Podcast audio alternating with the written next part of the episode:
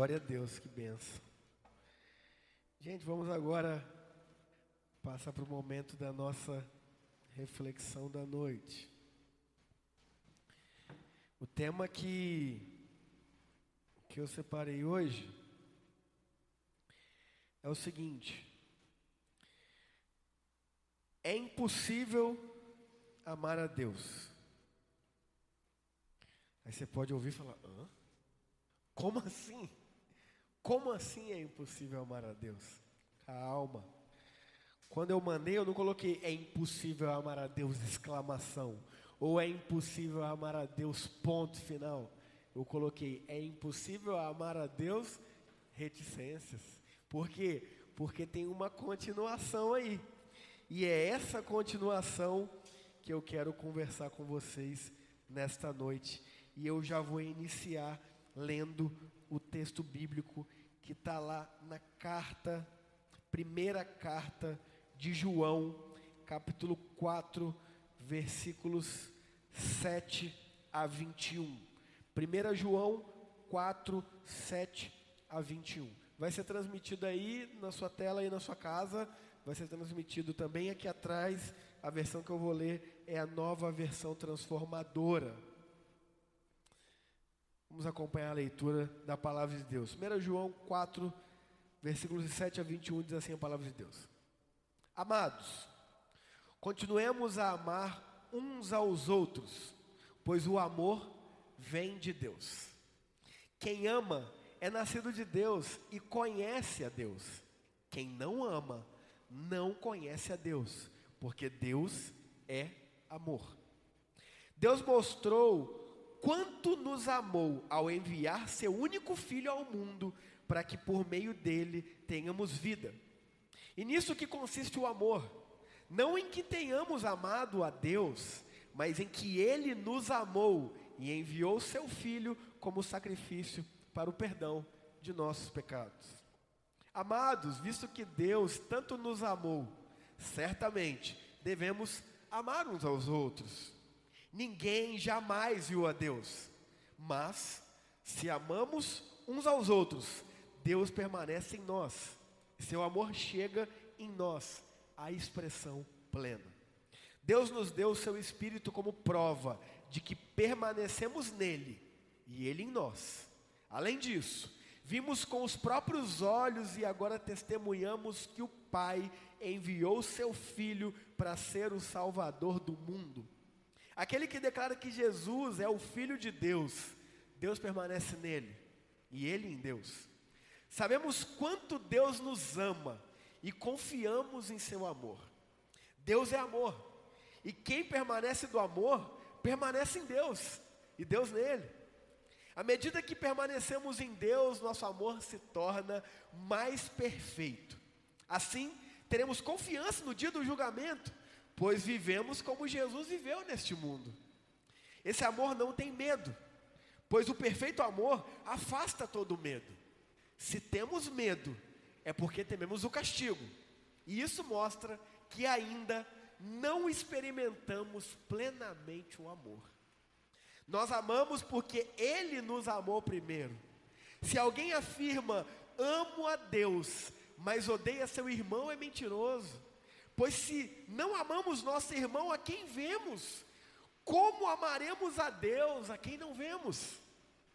Ele nos deu este mandamento: quem ama a Deus, ame também seus irmãos. Vamos orar? Feche os olhos, por favor. Pai, estamos diante da Sua palavra e pedimos que o Seu Santo Espírito abra nossa mente os nossos corações para aquilo que o Senhor quer ministrar dentro da intimidade de cada um de nós que estamos aqui, de cada um que está assistindo essa transmissão ou vai assistir. Que essa palavra encontre corações dispostos a receber aquilo que o Senhor tem para nos dar. Que a gente realmente seja impactados e impactadas pelo poder da Sua palavra e pelo poder do amor do Senhor. Se houver algo, Deus, que é contrário a este momento aqui, nós repreendemos na autoridade do sangue de Jesus Cristo. E esta é a nossa oração em nome de Jesus. Amém e amém. Glória a Deus pela chuva, chegou, né? Esperando o dia inteiro, chegou agora. Gente, vamos lá. Ó, vou falar para vocês aqui. Esse texto aqui, eu ficaria falando para vocês aqui até amanhã. É um dos textos mais sensacionais da palavra. É, então eu vou tentar extrair o máximo aqui de forma mais dinâmica possível e você vai entender o porquê do tema é impossível amar a Deus reticências. Vou contar uma, uma ilustração para vocês. Imagina que é, um amigo está aqui na frente, vou falar o Tiagão, Tiagão estava aqui no teclado. Imagina que o Tiagão está aqui, e eu chego, eu e meu filho André, de quatro anos. E a gente entra por aquela porta ali, e o André vem correndo, vem correndo, na direção do Tiago. O Tiago simplesmente chega para o meu filho e empurra meu filho e fala, André, vaza daqui. E vai até a minha direção e fala, oi Candong, tudo bem? Eu trouxe um presente para você. Você acha que eu vou receber esse presente? Você acha que eu vou ficar feliz com o Tiago? Óbvio que não. Porque olha o que ele acabou de fazer com meu filho. Quem é pai e mãe aqui sabe o que eu estou falando. O meu filho vem em direção a ele todo feliz, ele simplesmente empurrou o meu filho. Ele ignorou o meu filho. Ele, de certa forma, maltratou o meu filho. E depois vem querer me dar um presente. Não, não faz sentido uma coisa dessa. Esse presente não, não, não me alegra em nada. Na verdade, o que o Tiago vai receber é uma repreensão minha. Fala, cara, que é isso? Como assim você fez um, faz um negócio desse com meu filho, cara? Não, mas eu estou te dando um presente. Não importa você vir me dar um presente. Olha o que você acabou de fazer com meu filho. Agora eu vou te contar um outro exemplo, uma outra história, uma outra suposição. Imagina que da mesma forma o Tiago está aqui, entra eu e meu filho, e eu venho na frente. E o Tiagão vê o meu filho André, e ele passa por mim, nem me cumprimenta, passa por mim, vai até o meu filho, ajoelha e fala: André, o tio Tiago trouxe um presente para você. E o meu filho, quem conhece, ele, ele tem uma dancinha da felicidade. Quando ele fica muito feliz, ele faz um samba no pé, que é a coisa mais linda. E aí meu filho faz aquela dancinha aqui. O Tiago nem precisou falar comigo. Mas você acha que eu vou ficar como com ele? Feliz. Porque ele fez algo pelo meu filho. Ele até me ignorou, nem percebeu minha presença ali. Mas ele foi até o meu filho e ele agradou o meu filho. Ele amou o meu filho. Ele foi bom com o meu filho. Essa ilustração, gente, é para a gente refletir uma coisa. Há várias pessoas que estão fazendo o primeiro exemplo que eu dei aqui com Deus. Há várias pessoas que se dizem crentes, católicas, cristãs em geral, que estão dizendo amar a Deus e estão maltratando seus filhos. Há várias pessoas que no corredor da vida estão cruzando com filhos de Deus e estão fazendo, sai da minha frente, miserável. Deus, eu tenho um presente para o Senhor. Olha, eu estou de mãozinha levantada no culto. Olha que lindo que eu sou, Deus. Você acha que Deus, Ele está falando, nossa, que legal, você está maltratando meus filhos você está excluindo meus filhos, você está condenando meus filhos, você está maltratando meus filhos, mas veio dar presentinho para mim na igreja, olha que legal. Não, não, não faz sentido algum. E o que esse texto veio mostrar para nós é isso. E aí eu vou trabalhar esse texto com vocês aqui na extensão dele. O apóstolo João, que foi o escritor dessa carta, ele estava combatendo um grupo específico chamado gnósticos. Gnósticos cristãos. O que eram os gnósticos? Os gnósticos eram participantes de um grupo que entendiam que o saber, a elevação do saber, ela era dada de forma especial para um grupo seleto de pessoas. Ou seja, apenas um grupo seleto de pessoas recebia a iluminação divina. E a partir dessa iluminação divina, eles tinham um grande conhecimento. Isso que significa a palavra gnose, saber. E aí a pessoa que é agnóstica, hoje a gente diz que é uma pessoa que não tem religião. Mas na origem da palavra, lá no princípio da palavra grega, gnose não estava ligada à religião ou não. Gnose estava ligado à, à essência do saber. Então os gnósticos, um grupo seleto, bem exclusivo, se achavam ultra superiores, porque eles diziam: Nós recebemos o saber divino.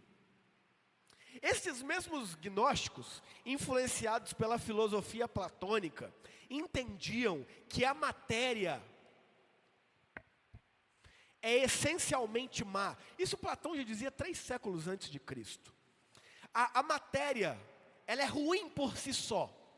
Então, o importante é focarmos no espírito em tudo que diz respeito à espiritualidade, a, a, ao divino, isso é, é o que a cultura platônica diz e os gnósticos se apropriaram disso. Os gnósticos se apropriaram disso e trouxeram para a sua realidade. Então eles entendiam o seguinte: não importa o que a gente faça aqui nesta vida, desde que tenhamos a iluminação do saber divino, nós estamos salvos. Então eu posso pecar à vontade, eu não preciso amar, a Deus e nem ao próximo.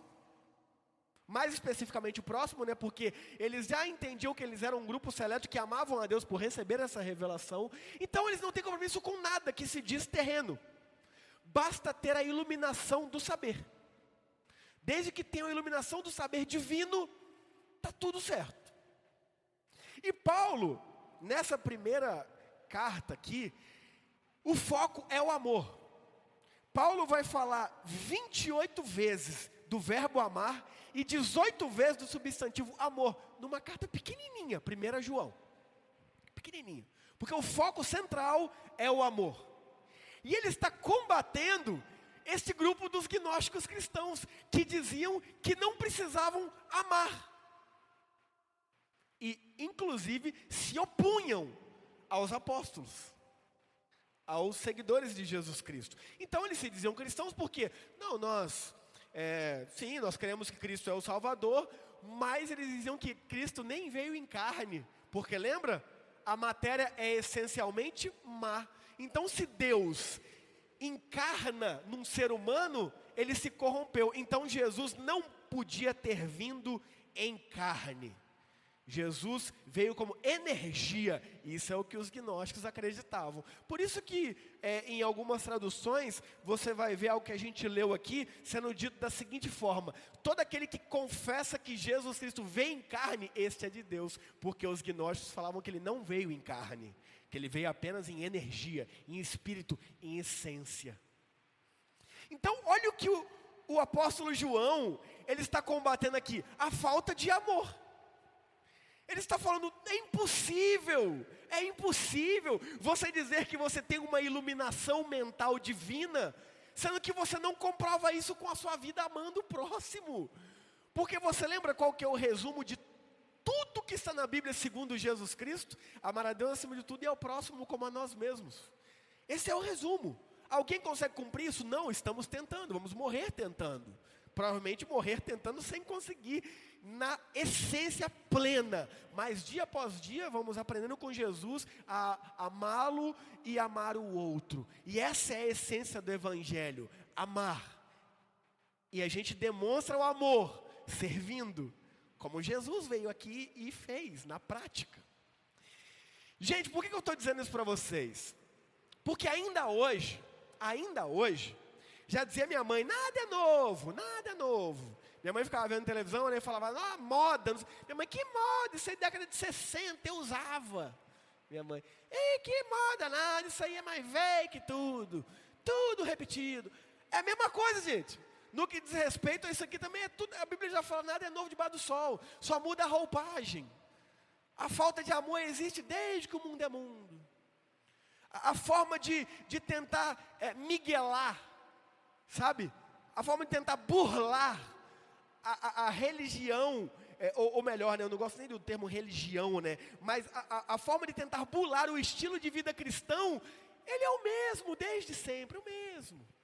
É sempre tentando dizer que eu tenho uma revelação, eu tenho um título, eu sou de tal igreja, eu participo de tal ministério, eu estou debaixo da autoridade do fulano de tal, portanto, eu não tenho compromisso de amar, não tenho compromisso de viver o estilo de vida cristão, eu simplesmente tenho um título, e quem não tem o mesmo título que eu é inferior, e se não estiver na minha igreja, vai até para o inferno. É sempre a mesma coisa. Sempre foi assim e sempre vai ser assim. Não muda. Como eu disse, só muda a roupagem, a essência é a mesma. A essência é a mesma. Mas, a Bíblia vai nos mostrar que isso não é verdade. Isso não é verdade. E aí, então, trabalhando o texto, olha o que o apóstolo diz no versículo 7. Amados, continuemos a amar uns aos outros, pois o amor vem de Deus. Quem ama é nascido de Deus e conhece a Deus. Quem não ama não conhece a Deus, porque Deus é amor. Gente, é muito claro isso aqui. Cristão que vive o seu discurso baseado em ódio, não conhece a Deus. Eu não preciso nem discutir. Sabe por quê? Porque se eu entro em discussão, eu estou sendo como ele. Sabe o que eu preciso fazer? É amar essa pessoa e mostrar para ela: me desculpe, você não entendeu. Você não entendeu. Sabe? É, para mim é, é, é algo completamente ilógico. Cristãos que têm prazer de falar, eu sou assim mesmo, descendente italiano. Ou seja, joga numa etnia a culpa de ser um grosso, arrogante, mal educado. Não, é, é o meu signo. É, é, é, é, o meu padrão de comportamento. Tudo bem, amigo, se você acredita em signo é, como um padrão de comportamento, sim, há níveis de personalidade, sim há padrões de comportamento, sim há, mas nós somos chamados a morrer para nós mesmos aquilo que não reflete o amor e, e, o serviço de Cristo. E aquilo que reflete, que todos nós temos coisas que reflete o amor e o serviço de Cristo, o Espírito Santo nos potencializa. Não dá para a gente ficar acomodado num discurso de que, ah, não, eu sou assim mesmo, e eu sou uma pessoa dura, eu sou. Entenda. Ser uma pessoa dura não tem nada a ver com falta de amor. Pare de mudar o nome falta de amor ou não conhecer a Deus com, ah, eu sou assim mesmo, é criação. Não, não, não, não, não, não. Não. Eu recebi uma criação com várias coisas que não refletem a Jesus Cristo. E nós sim precisamos fazer terapia para aprender e desenvolver isso aí, é, cuidar da nossa saúde mental, é, ter intimidade com a palavra para pedir que o Espírito Santo traga isso à nossa mente, sabe? Para a gente começar a olhar e falar assim: é, eu vim de um padrão familiar que não é legal. Não é legal a forma que lidam com o outro, com o próximo. Não é legal a forma que lidam com as pessoas que estão abaixo ali no nível que eu quero dizer de pecados expostos. A única diferença entre as pessoas que estão com os pecados expostos e eu é que eu estou conseguindo esconder bem os meus. E ela não conseguiu tanto, né? Aí foi exposta. Mas perante Deus somos todos culpados e falhos. Então, quem não ama não conhece a Deus, porque Deus é amor. Então, no cristianismo, no estilo de vida cristão, não há espaço para discurso de ódio. Não há. Não há. Você só encontra nas Escrituras Jesus virando mesa, irado, dentro de templo religioso. Você não encontra Jesus em prostíbulo virar mesa. Você não encontra Jesus indo em ponto de coleta de impostos de publicanos virando mesa. Você não encontra Jesus indo em meio aos ladrões, aos beberrões, é, virar mesa. Você encontra Jesus indo dentro do templo, virar mesa, porque ali deixou de ser chamado de casa de oração e virou comércio. Comércio. E o que eu mais vejo na igreja evangélica brasileira é crentes revoltados com o que está acontecendo aí fora. Que absurdo que está acontecendo nas universidades federais. Eu falo, mais absurdo é o que está acontecendo debaixo do nosso nariz e nas igrejas. E sabe quem tem feito? Tem batido palma e falado amém.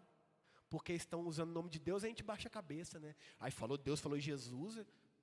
Não esqueça que o diabo, na tentação contra Jesus, ele citou o Salmo 91, 12 na íntegra.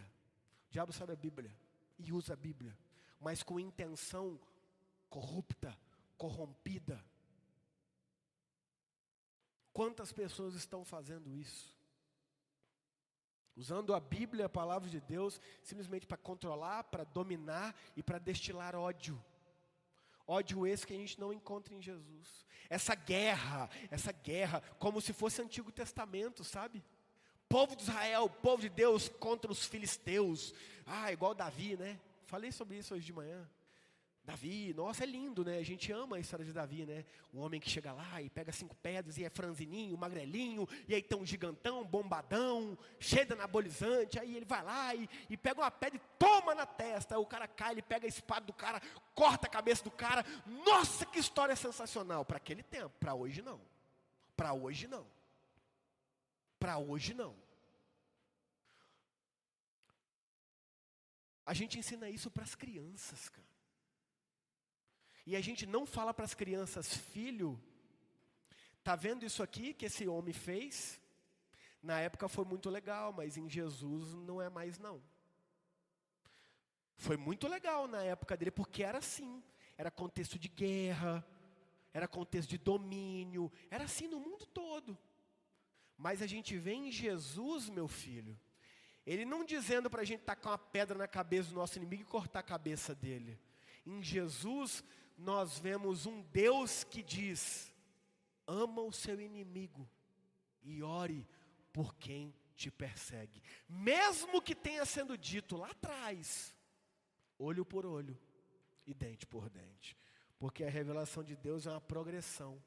E a máxima dela é Jesus Cristo. Existem cristãos que estão achando que estão em guerras de Israel. Não, temos que pegar as pedras e ir para cima dos gigantes da sociedade, dar pedrada na testa e cortar a cabeça.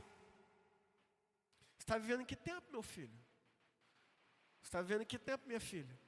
A Bíblia progrediu, a revelação foi aperfeiçoada, começou de uma forma e chegou na máxima que é Jesus Cristo. E a máxima da revelação que é Jesus Cristo destila amor, não mais guerra. Entende? Não mais é, esse dualismo de profano, sagrado, e nós temos uma guerra para. A guerra que nós temos é aqui dentro. É aqui dentro. É a guerra da falta de amor, é a guerra da indiferença, é a guerra de nos acharmos superiores àqueles que nós olhamos e vemos os pecados expostos é a guerra de queremos ser servidos ao invés de servir, tudo isso que vai completamente contrário ao que Jesus vem nos ensinar na sua progressão da revelação bíblica. Ah, então, pastor, você está dizendo que o Antigo Testamento não serve mais? Não. O Antigo Testamento é base para o Novo, não existe novo sem Antigo. Mas o Antigo nos mostra que uma progressão imensa aconteceu em Jesus Cristo. Então, tudo aquilo que você lê no Antigo que não se aplica em Jesus, olhe e fale: Deus, obrigado, porque era assim naquela época, mas em Jesus vivemos algo tão mais maravilhoso. Obrigado. É isso. E não para a gente pegar esses contextos e falar: vamos para a guerra, vamos cortar a cabeça de gigante, vamos dar pedrada. Não, não. Mas tem crente vivendo assim achando que é assim. Não, e só assim. Pode reparar, essas igrejas malucas que vivem nesse negócio de guerra, guerra é só Antigo Testamento. Não tem Jesus, não tem. Não, porque não cabe. Não cabe. É só Antigo Testamento. É só guerra, é só tiro, é só bomba, é só, é só Antigo Testamento. Você não vê em nenhum momento um momento cristocêntrico em que Jesus disse em vários contextos, ouviste o que foi dito, lá era assim, mas eu, porém, vos digo, a coisa agora é diferente. O meu reino chegou, Deus está aqui. E assim como existiam holocaustos lá, eu cheguei, não tem mais holocausto. Agora eu sou o sacrifício vivo. Eu o que a ser único filho ao mundo, para que por meio dele tenhamos Deus não dá para se gabar. Ah, eu amo a Deus, eu amo a Deus. Nossa, eu sou eu amo a Deus. É, mas eu só amo a Deus porque ele me amou primeiro. Ou seja, eu só sou uma vítima do amor dele por mim e eu só correspondo. É isso. É isso. Esse é o amor. Hoje de manhã eu falei isso aqui. É, gente, eu, eu fiz um, um, mestrado em ciências da religião, eu estudei todas as religiões. Todas as principais, né? Lógico. Eu não estudei lá uma tribo africana com 100 pessoas que tem uma religião. Não, não. Todas as grandes religiões eu estudei. E era comum amigos meus me perguntando: Cara, sua fé não ficou balançada, não? Eu falei: Muito pelo contrário. Ali eu vi que eu nem acredito que cristianismo é religião mais. Para mim, cristianismo é um estilo de vida, porque religião é rótulo. E rótulo você tem e você nem vive, mas você tem o rótulo, né? Ah, eu fui lá na igreja e ganhei a carteirinha. Ah, eu sou evangélico. Mas você vive Cristo? É, mas eu sou evangélico. Ah, desculpa, não, não, não faz sentido. É, é, ser cristão é refletir Cristo. A partir do momento que ele não está refletindo, a gente não está sendo. É simples. Não é um rótulo, é um estilo de vida. E aí, é, quando me perguntaram sua fé não se balançou? Eu dizia, não, sabe por quê? Porque eu encontrei algo comum em todas as religiões. Todas as religiões é o ser humano buscando encontrar o favor dos deuses para ter a ira do Deus aplacada e receber ali o favor dele. Todas as religiões giram em torno disso. O que eu preciso fazer para ser aceito por Deus? Podia ficar aqui explicando, que toda, cada religião diz, mas eu não vou me deter nisso não. Agora, o cristianismo é a única que é o contrário.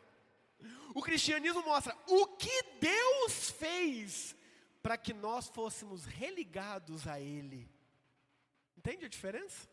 Enquanto todas é o que nós precisamos fazer para nos religar a Deus, daí vem a palavra religião, do latim religare, o cristianismo mostra o que Deus fez para nos religar a Ele. Agora, sabe qual é o problema? é que muitas pessoas estão tratando cristianismo como outras religiões. Você precisa fazer isso para chegar a Deus. Você precisa fazer aquilo para chegar a Deus. Você precisa, você precisa, você precisa. E aí a gente encontra um monte de sermões completamente antropocêntricos, ou seja, o ser humano sempre no centro e o que o ser humano precisa fazer para alcançar o favor deste Deus e mais, para aplacar a ira dele, porque ele está irado. É isso que Jesus revela? É isso que esse texto está revelando? Não. Não mesmo. Não mesmo. Então o foco, meu amigo e minha amiga, não é o que eu e você devemos fazer, é o que ele fez por nós. E isso é tão impactante que quando se torna uma verdade dentro do meu coração e do seu coração, isso começa a mover as nossas estruturas. Isso começa a transformar a gente de dentro para fora, como é a essência do que o Cristo nos ensina. A transformação é de dentro para fora e não de fora para dentro. Aí você chegou aqui na IPKV, Nato, agora tem que mudar as roupas, para com esse cabelo, tira esses pis, para de usar bermuda. Por que é isso, rapaz? eu vou querer te mudar de fora para dentro? Aí eu vou te transformar lá num, num, num engessadinho, mas por dentro está a mesma coisa, mudou nada. Mas pelo menos para os outros ver, né? Ah, e a gente lá está buscando a aprovação das pessoas? Está buscando, a aprovação, tá buscando a aprovação de Deus. É isso que o Evangelho nos ensina. É isso que o apóstolo Paulo fala. Acaso busco eu a aprovação das pessoas? Não, eu busco a aprovação de Deus. Agora, isso se reflete nas pessoas? Lógico, porque o cerne do Evangelho, a essência do Evangelho é amar a Deus e ao próximo, então reflete no outro. Mas eu não estou buscando aprovação. Ele continua.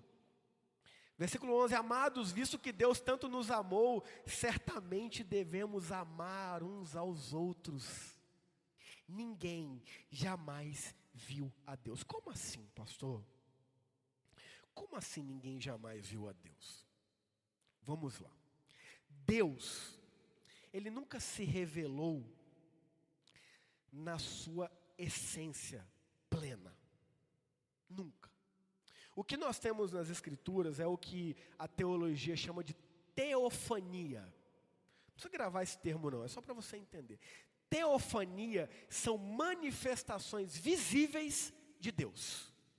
Então, o que Deus revelou a Moisés, lá no Antigo Testamento, que dizia que Moisés via Deus face a face, é uma teofania, é uma representação de Deus que foi visível.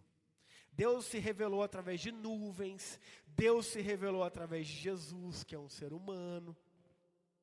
Mas Deus, em sua essência, nunca se revelou ao ser humano, no caso, o Pai. Mas, como o Evangelho de João mesmo diz, quando um dos apóstolos falou, Jesus, mostra-nos o Pai, ele falou, cara, você não entendeu ainda. Quem vê mais é a ideia do Deus Pai o Deus que não se revelou aqui como forma humana, mas a essência plena. Porque entenda, Jesus, ele veio aqui e quando ele foi ser humano, ele estava, entenda que o entre aspas está limitado. Limitado, não que ele deixou de ser Deus, não, mas por exemplo, ele precisou de um, de um pai e uma mãe para pegá-lo na mãozinha dele para ele aprender a andar. Ele precisou de um pai e uma mãe limpar lá as partezinhas dele quando ele fazia sujeirinha. Por quê? Porque ele deixou a sua glória e veio aqui diminuir. Diminuir. Para vir em forma humana. Para nos ensinar a ser, sabe o quê? Humanos. Por isso. É mais uma característica do estilo de vida cristão que você não encontra em outra religiosidade. Em todas as religiosidades, quando Deus se manifesta, Ele se manifesta poderoso pleno, com espada, com asa, com guerra. Não, aí vem Jesus, pobre. Nasceu no meio das vaquinhas. A única pessoa que poderia ter escolhido onde nascer. Ele era Deus, ele poderia ter escolhido nascer num palácio, com pais influentes, com riqueza. Com... Não, ele nasceu lá no, no, no, num lugarzinho fedendo a estrume. Para nos ensinar que até o mais humilde é capaz de glorificar o Pai em sua humildade. Porque o que Deus vê é o coração, a gente não. A gente vê várias outras coisas, não deveria ser assim. Então, está entendendo quando eu estou dizendo que ninguém jamais viu a Deus, é Deus em sua plenitude, em toda a sua glória. E aí, ele continua dizendo: ninguém jamais viu a Deus, mas se amamos uns aos outros, Deus permanece em nós e seu amor chega em nós, acraseado, expressão plena, fazendo culto que o povo fica caindo. É. Sabe como é que os evangélicos estão buscando a expressão plena do amor? Sabe como? Dizendo Deus acima de tudo, Brasil acima de todos. Ou o contrário, não sei. É. Sabe como é que os evangélicos, os cristãos, não, plena máxima de Deus, vim na igreja todos os dias, participando de campanha, dando dinheiro. Olha que loucura isso. Isso não é evangelho de Cristo. Isso não é o que Jesus nos ensina. Não é. O evangelho é muito simples. É muito simples. Mas como tudo, a gente insiste em dificultar. A gente insiste em querer colocar barreiras na vida das pessoas. Não, não, não, não é tão simples assim não. Espera Está achando que é assim? Só amar Jesus de todo o coração e amar o próximo? Não, não, não, não, não. E os sete dias por semana no culto? Tem que sacrificar. Ué. É. E a oferta da oferta, da oferta, da oferta. É. E se não der, vai gastar em hospital, hein?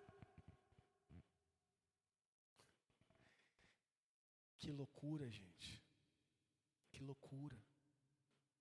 Que loucura. Isso não é o que Jesus nos ensina. Isso não é o que a Bíblia nos ensina. Mas sabe por que, que essas igrejas estão cheias? Porque as pessoas não leem mais a Bíblia. Porque as pessoas não são ensinadas a ler a Bíblia. Isso que é triste, porque eu não culpo as pessoas. A pessoa cresceu assim, né? Desde sempre, ouviu assim, desde criança, e ela vai reproduzindo aquilo, reproduzindo aquilo. Então você entende a importância de você conhecer Jesus Cristo na essência. Você conhecer o que Jesus Cristo fala. Porque quando conhecermos verdadeiramente o que Jesus Cristo ensina, homem nenhum, homem nenhum domina sobre nós para tentar nos controlar. Mulher nenhuma domina sobre nós para tentar dizer o que a gente pode e o que a gente não pode fazer. Porque Jesus veio para nos trazer liberdade. E ele mesmo diz: Mas não use, através do apóstolo Paulo, a liberdade para dar ocasião à carne. Ou seja, não deixe que a sua liberdade te atrapalhe de amar a Deus e amar ao próximo. Só que as pessoas vão usar isso de acordo com lhes convém, né? Não, você pode ter liberdade, mas não deixa a liberdade dar ocasião à carne, não, hein? Então, se você quer ficar na sua casa um dia porque está cansado, trabalhou 18 horas por dia, não, você tem que vir para a igreja. Deixe sua família lá, que se lasque sua família e vem para a igreja, porque Deus vai te abençoar. Me desculpe, isso não é evangelho, não. Esses dias eu ouvi um post que dizia assim: falte o culto, se necessário for, para salvar sua família. Faça isso. Faça isso, meu amigo e minha amiga. Faça isso, sem peso no seu coração. Agora, organize a sua agenda. Organize a sua agenda. Para que você possa vir aqui, é uma horinha, ó. 8 e 5, uma hora e 5 a gente está aqui. Coisa rápida, a gente aqui no máximo 8 e 20 a gente mata. Organize. Mas pastor, eu não estou conseguindo, eu estou. Fica na sua casa, assiste depois o culto online. Mas cuide dos seus.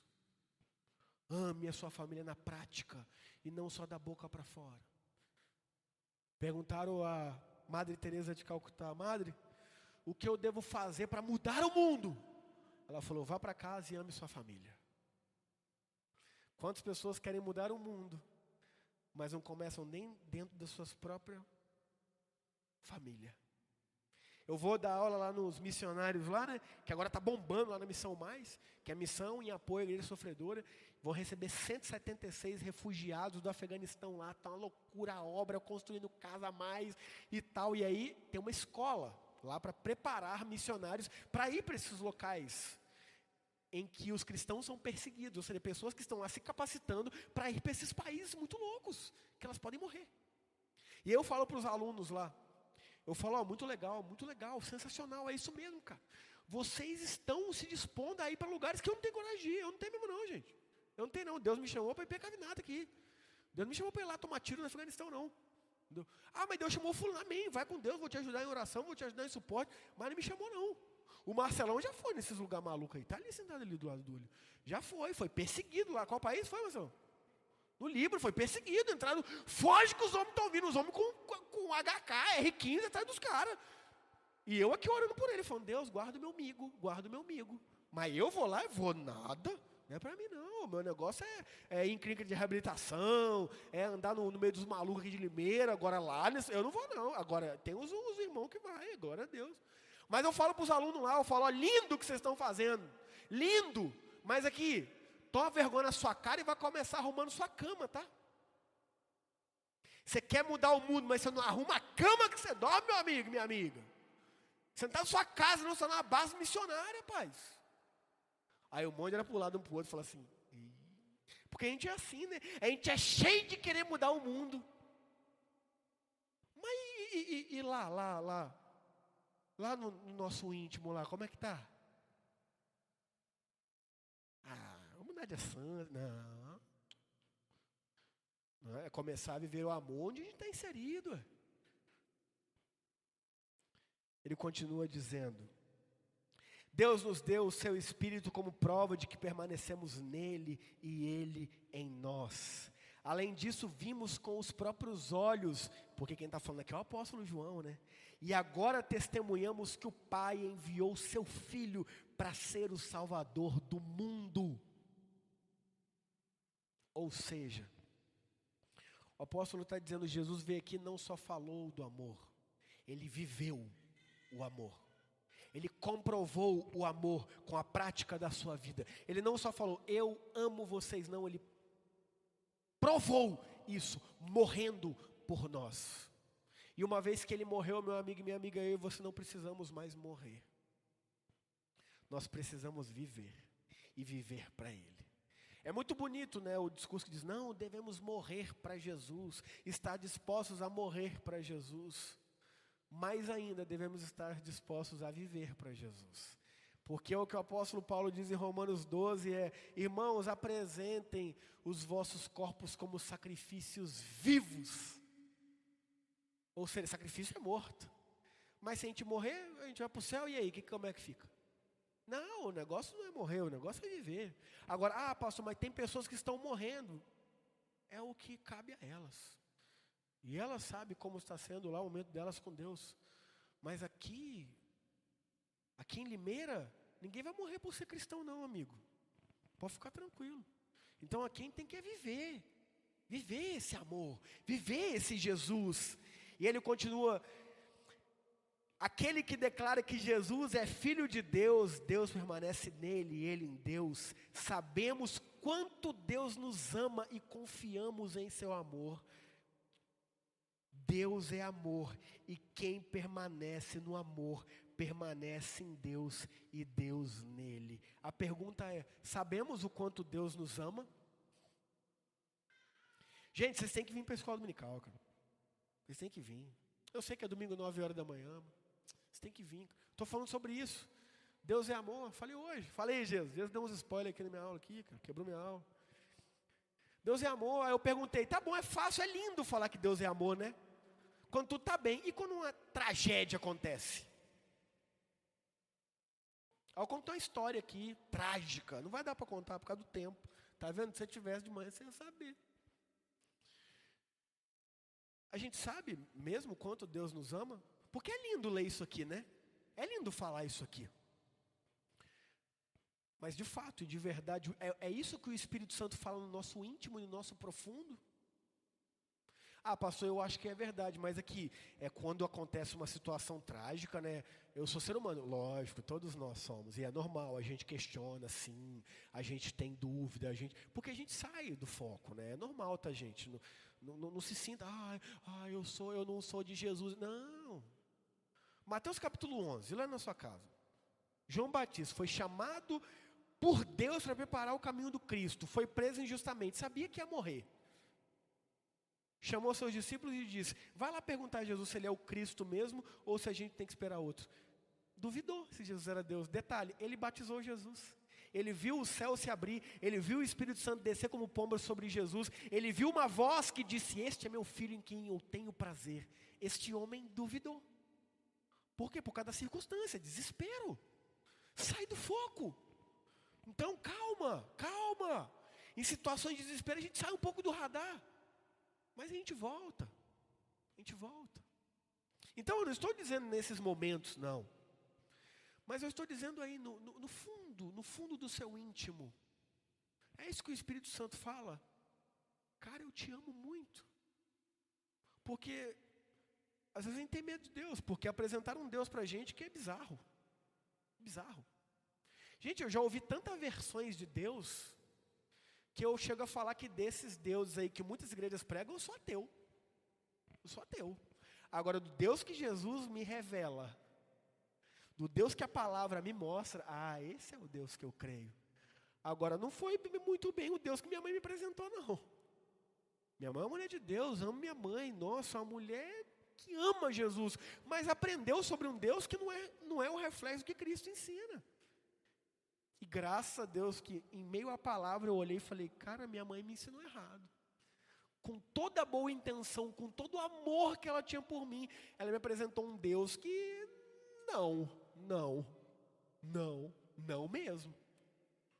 E ele continua, eu estou caminhando para o fim. À medida que permanecemos em Deus, nosso amor se torna mais perfeito. Assim teremos confiança no dia do julgamento, pois vivemos com Jesus, como Jesus veio neste mundo. Gente, quem tem Jesus não tem medo de, de fim do mundo, não, de apocalipse, não. Por quê? Porque a gente está tranquilo. Romanos 8: nenhuma condenação há naqueles que estão em Cristo Jesus. É Cristo quem nos justifica. É isso não há condenação. Agora saiba, se a gente peca, a gente sofre, porque o pecado faz mal para a gente. Por isso que o pecado é pecado. Não é porque Deus criou um livrinho de regras e falou, siga essas regrinhas, é porque eu quis, e se você não fizer, eu te lasco. Não! Não! O pecado é pecado porque nos impede de amar a Deus e amar o outro. Tudo que é pecado nos faz mal e faz mal para quem está ao nosso redor. Por isso que é pecado. Não é só porque é uma quebra de uma regrinha à toa. Não. Não. Por isso que o resumo de tudo é amar Deus e amar o próximo. Ah, eu estou fazendo tal coisa, eu tenho dúvida se é pecado ou não. Te atrapalha de amar a Deus e te atrapalha de amar o seu próximo? Reflita nisso, peço que o Espírito Santo fale com você. Agora saiba, há coisas que de fato podem ser pecado para você e não podem ser para mim. Isso é um fato. Não vem com essa conversa de que não é absoluto. Não é. E eu vou te provar. Sempre joguei futebol na minha vida. Sempre amei jogar futebol. Lá no Espírito Santo jogava amador e futebol, jogava três vezes na semana, quatro vezes na semana. Só que eu jogando futebol era o Satanás em forma de jogador. Da igreja, um menino de Deus. Mas no futebol, eu só queria matar seres humanos. E eu na faculdade, jogava no time da faculdade, cara, e eu já cristão, e chegava no futebol, eu era só o ódio. E eu não conseguia, cara, mudar. E eu falava, Deus, me ajuda, eu dou muito mau testemunho jogando futebol. Eu tô lá no grupo da faculdade, lá, falando de Jesus, aí eu vou jogar futebol. Ah, sua mãe é homem. Quantas brigas eu vi por causa desse sua mãe não é homem? E lógico que não é, né? mas enfim, na hora cabeça quente. Eu era esse cara, e aí eu senti claramente Deus falando comigo: para, futebol não é para você não. Para. Você não consegue jogar futebol e me agradar. Você não consegue. Quem sabe um dia você consiga, mas você não consegue. Eu parei de jogar futebol. Eu estou falando que futebol é pecado, gente?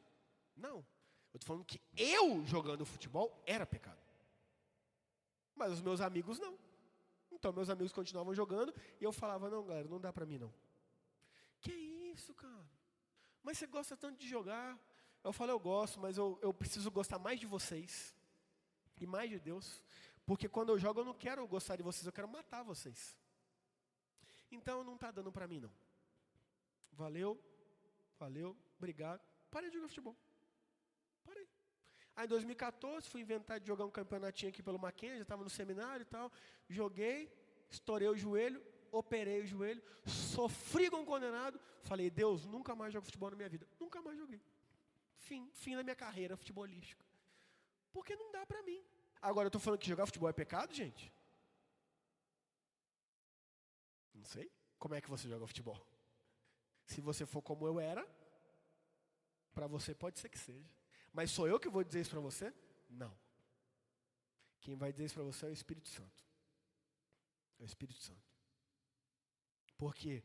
Porque o Espírito Santo é aquele que vai nos impulsionar a sempre viver o amor, que é a expressão máxima de Deus. E se a gente está fazendo algo que não está refletindo o amor, não é para gente. Não é para gente. Agora não cabe eu ficar fazendo listinha aqui, tá? Para distribuir. Não, aí é entre vocês e o Espírito Santo. Esse amor não tem medo, pois o perfeito amor afasta todo medo. Se temos medo, é porque tememos o castigo, e isso mostra que ainda não experimentamos plenamente o amor. Gente, olha isso aqui, eu vou ler de novo, presta atenção aí. Esse amor não tem medo, pois o perfeito amor afasta todo medo. Se temos medo, é porque tememos o castigo. E isso mostra que ainda não experimentamos plenamente o amor. Eu preciso ler de novo? Quem tem medo de Deus, não entendeu ainda o Evangelho de Cristo. Ai, eu estou aqui bebendo demais. Ai, o que, que, será que eu vou bater o carro? Eu vou morrer. Ai, Deus vai me matar. Não entendeu. Não, não entendeu ainda. Não entendeu ainda. Não entendeu o Evangelho ainda. Amigo, entenda, se você está bebendo demais, se você está exagerando, se está refletindo mal no seu casamento, na sua família, nos seus negócios, se você está gastando demais com isso, não tenha medo de Deus, tenha medo de você. Porque você está se autodestruindo. O que Deus está falando para você é meu filho. Eu não te criei para extremo. Eu transformei água em vinho, foi o primeiro milagre que eu fiz. Água em vinho. E por favor, não caia nessas conversinhas de pastor que diz que não era vinho, não, era suco de uva. Vamos ler a Bíblia, gente. O apóstolo Paulo fala: não se embriague com vinho. Ah, não, era suco de uva. Ah, que suco de uva era vinho mesmo. O primeiro milagre de Jesus foi transformar água em vinho para o povo no casamento beber mesmo. Ué. Passou, você bebe? Eu não. Eu não. Nada. Zero. Pastor, mas eu gosto de minha cervejinha. Que Deus te abençoe. Que você tenha muita sabedoria em fazer uso da sua cervejinha. Pastor, eu exagero, eu não dou conta. Ah, amigo, então reflita. Então reflita. Reflita se isso é para você. Porque eu sou uma pessoa muito intensa em tudo que eu faço, então eu falo, não, melhor não. Mas eu tenho o meu calcanhar de Aquiles, que é o meu energétiquinho, né? Eu gosto do energétiquinho. Aí tem um diácono aqui abençoado, que falou assim, pastor, trabalhando num depósito, aquele energético você gosta lá, o monstro, eu pego cinco reais, no fardo. Eu fiquei a semana inteira pensando no bênção. Semana inteira, porque eu gosto do energético. Aí eu gosto do energético, aí um amigo meu médico, aqui ele falou assim, oh, pastor, mas aqui, é melhor uma cervejinha do que esse energético que você toma, cara. Eu falei, mas eu não gosto do gosto da cerveja, eu gosto do gosto energético. Mas tomando tanto você toma faz mal para sua saúde. Oremos. Estou tentando. Então não adianta ele vir com essa hipocrisia de que, ai, Deus vai te dar um castigo. Não, agora entenda uma coisa, meu amigo e minha amiga. Se você exagera na bebida e você pega o seu carro, o que, que pode acontecer? Aí você vem querer botar a culpa para Deus, jogar culpa em Deus. Que Deus vai fazer você bater o carro para matar alguém? Que que é isso? Que Deus é esse que você, você aprendeu? Olha o que a Bíblia está falando aqui. Deus, Ele é amor. Quando a Bíblia trabalha a questão do castigo para os filhos, é para repreender, e não para toma porque você merece. Não. É o castigo que, que nos ensina, sabe? É aquela dura quem toma do pai e da mãe, que oh, acorda para a vida, rapaz. Ei, oh. Mas não é assim, beber uma cervejinha e pegar o carro, vou fazer bater para morrer. Vou fazer bater para morrer. Para ver que. Não, não, não, não, não. Não. Então, se você está vivendo é, é, esse evangelho que te ensinaram que você peca e você fica com medo de Deus, com medo do castigo, eu vou ler de novo. Este amor não tem medo, pois o perfeito amor lança fora todo medo. Se temos medo é porque tememos o castigo, e isso mostra que ainda não experimentamos plenamente o amor. Nós amamos porque Ele nos amou primeiro.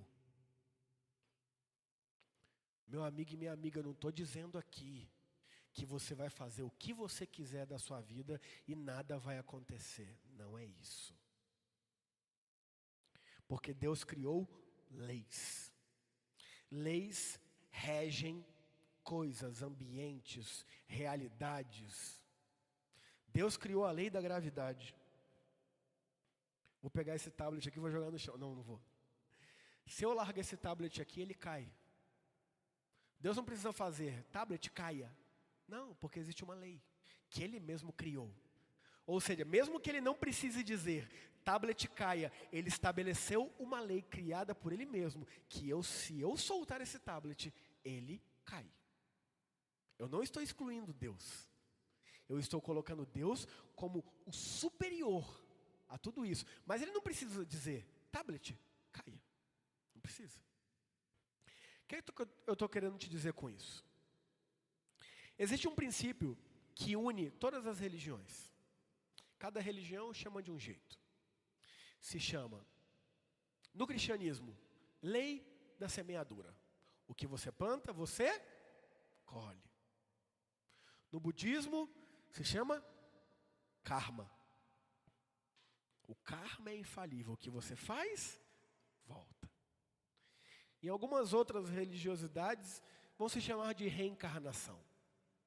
O que você fez de bom, num outro momento da existência, você paga. Isso une as religiões. Não na sua totalidade, porque, por exemplo, o cristianismo não crê na reencarnação. Mas crê no princípio de que aquilo que você faz, volta. Então, não precisa jogar a culpa em Deus. Se você está comendo muita gordura, muita gordura, muita gordura, muita gordura e não está se exercitando, e muita gordura, e muita gordura, arteriosclerose, infarto, está morrendo. Ai Deus, por quê? Não, não, não, não, não. Não precisa colocar a culpa em Deus, não. Isso aí é o que a gente plantou, a gente vai colher precisa ficar botando a culpa em Deus. Ai, Deus me castigou porque eu comi muita gordura. Não, filho, não, Deus te ama, Ele não precisa te castigar, não. O castigo dele é fazer. Oh, oh, houve umas pregação do candonga aí, para você tomar vergonha na sua cara, para você diminuir um pouco a gordura que você está comendo e, e começar a exercitar. É isso, Deus é maravilhoso. Mas Ele não vai causar um infarto em você ou em mim para te dar um. Não, não, não. Não, por quê? Porque Ele não age assim. Ele não age assim. Agora saiba, se eu e você vivermos uma vida como a gente bem entender, a gente vai colher os frutos disso. Seja você cristão ou não. É o que a palavra diz. O sol nasce para justos e injustos. A chuva cai para justos e injustos. É isso. São leis que Deus estabeleceu, que Deus criou. Agora entenda, o Deus que é o seu pai e o meu pai, entenda pai como Deus e não traga somente o seu pai, porque o meu pai foi maior vacilão. E eu, tenho, eu tinha maior dificuldade de entender Deus como pai, porque eu pensava, ah, eu não gosto de pai. Eu não gosto de pai. Mas eu entendi que Deus é o padrão de pai perfeito. Se meu pai não seguiu o exemplo de Deus, o problema foi do meu pai. E não de Deus, que é o pai perfeito. Então, Deus, ele é um pai que ele nos ama a ponto de dar o seu único filho para morrer por mim e por você, para redimir as nossas vidas, não só na eternidade, mas começar aqui e agora, nos dando vida e vida plena. Então, meu amigo e minha amiga, é impossível dizer que ama a Deus, é impossível amar a Deus sem amar o outro, é impossível, e é essa conclusão dessa palavra no versículo 20 e 21. Se alguém afirma amo a Deus, mas odeia seu irmão, é mentiroso, pois se não amamos nosso irmão a quem vemos, como amaremos a Deus que não vemos? Ele nos deu este mandamento: quem ama a Deus, ame também seus irmãos. É impossível amar a Deus sem amar o outro. É impossível. É impossível achar que Deus está contente com presentinhos que eu estou dando para Ele, se eu estou chutando os filhos dele, se eu estou ignorando os filhos dele, se eu estou sendo indiferente aos filhos dele, se eu estou odiando os filhos dele. Pastor, eu, eu tenho um ódio no meu coração que eu não dou conta, pastor. Já passei por isso, meu amigo e minha amiga, já passei por isso. Eu já odiei. Eu já odiei pessoas assim, de forma que eu nunca imaginei que eu ia ter aquele tipo de pensamento por alguém, e eu tive. Já era cristão. Somos falhos, somos pecadores. Mas não é isso que Deus quer para nós, Ele nos ensina. Que quando focamos nele, quando usamos as ferramentas corretas de estar nele, Ele cura isso em nós. Ele transforma isso em nós. Eu cultivava um ódio pelo meu pai, cara, sem tamanho. Porque o que o meu pai fez com a minha mãe, para mim, foi um absurdo. Até que eu fiz o mesmo com a minha esposa. Meu pai nem cristão era, eu, já era pastor. Ali eu pude me ver no lugar do meu pai. E ali eu pude ver que meu pai não era aquele monstro que eu achei a vida inteira que era. E ali, através de um transtorno gigante que eu vivi na minha vida, eu pude voltar lá na pessoa que Deus usou para me trazer a existência e falar: Pai, me perdoe pelo ódio que eu senti pelo Senhor a vida inteira. Porque quando o Senhor errou com a minha mãe, nem cristão você era. Quando eu errei com a minha esposa, eu já era pastor. Então me perdoa, Pai. Ali aquele ódio dissipou do meu coração. Por quê? Ele nos deu este mandamento: quem ama a Deus, ame também seus irmãos. Eu não estou dizendo que nós não vamos ter situações que o ódio vai ser real e verdadeiro nas nossas vidas. Vai, porque nós somos pecadores e pecadoras. Mas nós não podemos achar que isso é normal, porque não é. Nós não podemos viver como o sistema diz para nós, não é assim mesmo e está tudo bem. Não, não, não, não. Não. Mas nós podemos usar as ferramentas que nós temos, que é se achegar diante desse Deus em humildade e falar: Deus, me ajuda, eu não consigo amar essa pessoa. E eu só quero dizer uma coisa para você: o contrário do amor, o oposto do amor, não é nem o ódio, é a indiferença. Jesus disse que no fim dos tempos, o amor de muitos se esfriaria. O que é o esfriamento do amor? É a indiferença. É difícil encontrar amor dentro das igrejas hoje em dia. Isso é o maior reflexo do fim dos tempos.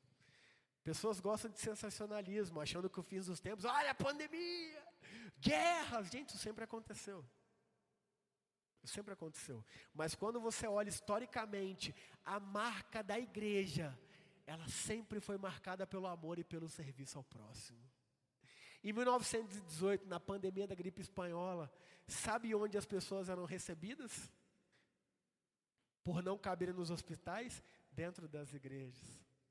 Sabe quem mais morreu? Cristãos, freiras e padres que abriam suas paróquias para receber pessoas doentes, porque se doavam em amor ao outro. Hoje, a igreja é vista como excludente, como completamente contra tudo que é marginal, tudo que, que a sociedade não apoia, não aprova. E quando olhamos para Jesus, vemos Jesus tocando leprosos que eram proibidos de entrar nas igrejas da época, nas igrejas. Nós vemos Jesus sentando para comer com publicanos que eram proibidos de entrar nos templos da época. Nós vemos não só Jesus sentando para comer com essas pessoas, mas chamando-as para serem seus discípulos. Nós vemos Jesus perdoando prostitutas e exaltando prostitutas acima de líderes religiosos que se julgavam superiores. Essa sempre foi a marca da igreja ao longo da história. Historicamente falando, nunca se viu tanta frieza dentro das igrejas. Essa é a marca do fim dos tempos. Falta de amor. Em nome de Jesus, meu amigo e minha amiga, que nós não façamos coro a essa falta de amor, mas que humildemente nos coloquemos diante de Deus e supliquemos Deus que eu viva esse amor na prática. Concluo dizendo a frase de Agostinho, século V. A forma que Jesus nos ensinou de amar a Deus é amando e servindo aos nossos próximos. Jesus nos abençoe. Feche os olhos, vamos orar mais uma vez. Pai, obrigado pela Sua palavra. É realmente constrangedor demais ver o que que o amor fez na prática quando veio este mundo sendo a grande essência de Cristo. Obrigado, Deus, porque a Sua palavra diz que o Senhor é amor e quem não ama não te conhece. Ó oh, Deus, quantas vezes a gente está tão preocupados em cumprir ritos, em cumprir metas, em cumprir agendas religiosas e nos esquecemos de amar. Tem misericórdia de nós, Deus. Nos perdoe, Deus, por tantas vezes que achamos que estamos mandando muito bem, porque estamos indo à igreja ou assistindo às transmissões, doando um pouco do nosso dinheiro, lendo a Bíblia, orando e nos esquecendo de amar na prática. E o que não é Deus? Vir à igreja, ouvir a Sua palavra, meditar nas Suas Escrituras, se não uma ótima ferramenta para a gente conseguir evoluir cada vez mais para amar o Senhor e amar os nossos próximos, Pai. Então nos perdoe, Deus, pela nossa indiferença, nos perdoe, Pai, pela nossa falta de amor, nos perdoe, Deus, por estarmos tão distantes daquilo que Jesus de forma tão simples veio nos ensinar. Mas a Sua palavra diz, Deus, que um coração quebrantado, Deus, um coração contrito, um coração arrependido, o Senhor não despreza, mas o Senhor cura, Pai. Então cure a nossa vida, Deus. Nos cure, Pai, dia após dia, não como um passe de mágica, mas num lindo processo, em que dia após dia iremos amar o Senhor, e não só amar o Senhor, mas ter a certeza que o Senhor nos ama, porque o Senhor nos fez, o Senhor nos criou, e o Senhor, Deus, tem uma obra maravilhosa para cada um de nós aqui, na simplicidade como foi Jesus em amar e servir.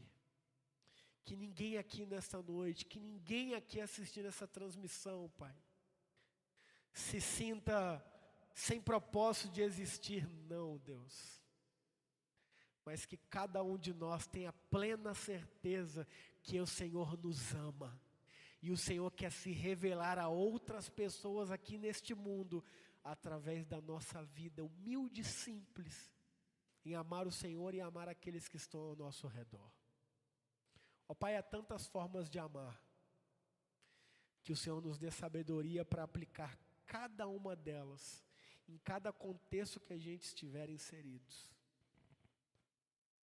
E que a gente não tema o Senhor, não tenha medo do Senhor, mas que a gente tenha reverência ao Senhor, respeito ao Senhor, sabendo que o Senhor nos ama e tudo que o Senhor faz é para nos conduzir a cada dia mais sermos mais parecidos com Jesus Cristo. E Deus, tudo aquilo que tem nos impedido a viver o estilo de vida cristão na prática, que o Senhor traga ao nosso coração e à nossa mente, para que a gente possa trabalhar a mudança. E desde já pedimos a ajuda do Senhor te agradeço, Deus, por este culto, por cada vida que o Senhor trouxe aqui, por cada pessoa que está nos assistindo. Que o Senhor nos